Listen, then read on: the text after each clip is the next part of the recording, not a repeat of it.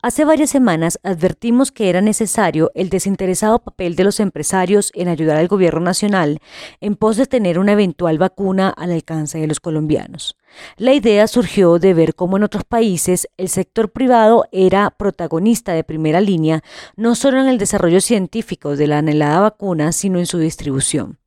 Desde ese momento se ha visto cómo la industria global ha asumido el reto de masificar los tratamientos y las vacunas para resolver entre todos, sin mezquindades, un problema que ha asumido la humanidad en una crisis sanitaria sin precedentes y en una crisis económica derivada del único antídoto que se tenía, la cuarentena. ¿Por qué es importante que los empresarios se comprometan y colaboren en estos momentos? Por el simple hecho de que no les asiste intereses políticos, ni su gestión profesional está regida por los tiempos de las elecciones. Además, son los expertos en negociaciones a escala global, en trámites de importación.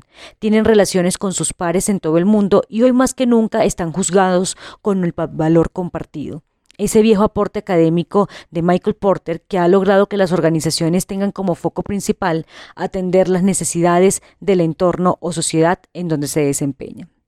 Durante esta pandemia y en tiempos de post-COVID, los aportes de Porter se convierten en la herramienta empresarial idónea en la búsqueda de mayores beneficios compartidos, haciendo que las empresas retribuyan lo alcanzado mediante el compromiso que tenga con la sociedad que lo rodea para alcanzar un crecimiento o la solución a los problemas coyunturales. El valor compartido bien entendido es un gana-gana, en el que las empresas impulsan a las comunidades de las que hacen parte o las que afecta para crecer y generar riquezas. La coalición que ha invocado el presidente Duque es una manera eficaz de solucionar dos pendientes en el mundo corporativo y de coyuntura social trabajar con las comunidades directas y solucionar un problema que los aqueja a todos. Parafraseando a Porter, si una sociedad entra en decadencia por la inexistencia de facilidades económicas o riquezas, las empresas se verán duramente comprometidas en poco tiempo. El valor compartido busca principalmente reinventar la imagen de las empresas a las cuales la sociedad considera materialistas.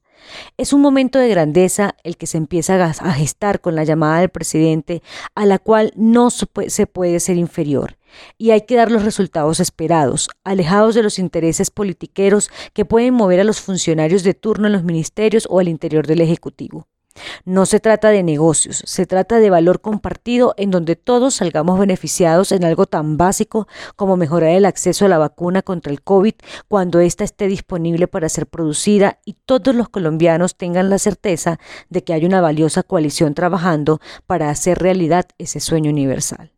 La pandemia, la cuarentena y el mismo COVID debe ser una oportunidad para expandir las conexiones entre el progreso económico y el social.